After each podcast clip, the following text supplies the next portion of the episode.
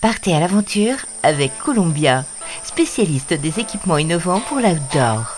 Avec Columbia, suivez la piste de ceux et celles qui font de leur vie une aventure. Hola les évadés, portrait aujourd'hui d'un aventurier visionnaire, médecin, explorateur, inventeur, Jean-Louis Etienne, infatigable défenseur de la planète, spécialiste des régions polaires, prépare aujourd'hui une nouvelle mission digne d'un véritable roman de Jules Verne.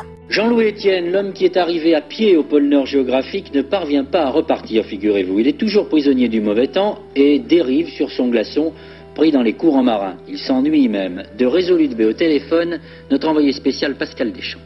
Jean-Louis Etienne, un parcours atypique. Il débute sa vie active par une formation de tourneur-fraiseur avant de faire médecine, après un internat en chirurgie, une spécialité de nutrition et de biologie du sport. Il met ses compétences de médecin au service d'un rêve, explorer la planète. Il fait ses premières traversées de l'Atlantique sur le Bel Espoir pour la réhabilitation des toxicomanes, puis avec Alain Collat pour un record de l'Atlantique. En 77-78, il est médecin sur le Penwick aux côtés d'Eric Tabarly la course autour du monde. Après de nombreuses expéditions en Himalaya, en Patagonie, au Groenland, et eh bien Jean-Louis Etienne réalise sa première grande aventure personnelle. Le 14 mai 86, il est le premier homme à atteindre le pôle Nord en solitaire, tirant lui-même son traîneau pendant 63 jours. Fort de cette expérience, il va se lancer dans l'organisation de ses expéditions. Jean-Louis Etienne est en train de battre malgré lui un nouveau record. Voilà maintenant 55 heures qu'il a planté la tente au pôle Nord aucune expédition n'était restée aussi longtemps. Personne ici ne peut dire quand l'avion décollera de Resolute Bay. Seul Jean-Louis Etienne peut lui donner le feu vert, mais le brouillard et la neige l'empêchent toujours de s'éloigner de sa tente et de rechausser ses skis de fond pour trouver les 300 mètres de banquise nécessaires à l'atterrissage.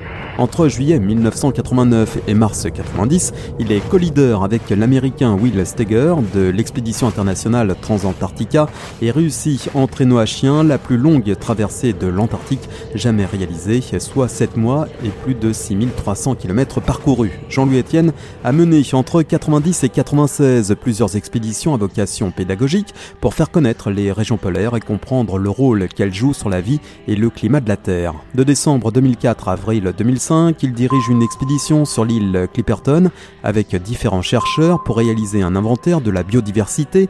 De septembre 2007 à octobre 2008, il est directeur général de l'Institut océanographique Fondation Albert Ier, prince de Monaco.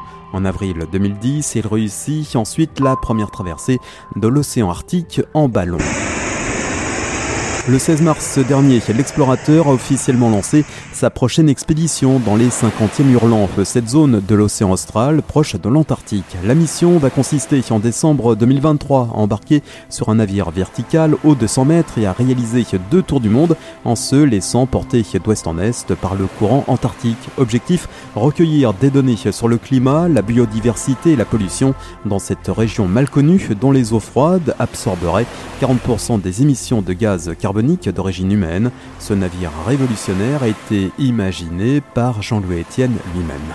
Ça fait dix ans que je travaille sur ce projet, dix ans de persévérance, de résister à la tentation de l'abandon, et euh, avec des moments de désespoir, puis des moments où on rencontre de, la bienveillance, des soutiens.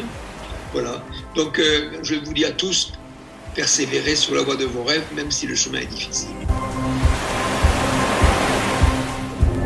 Columbia accompagne les aventuriers depuis plus de 80 ans. Chaussures, vestes, équipements, accessoires. Vivez l'aventure avec Columbia, la marque outdoor pour tous les passionnés d'activités de plein air.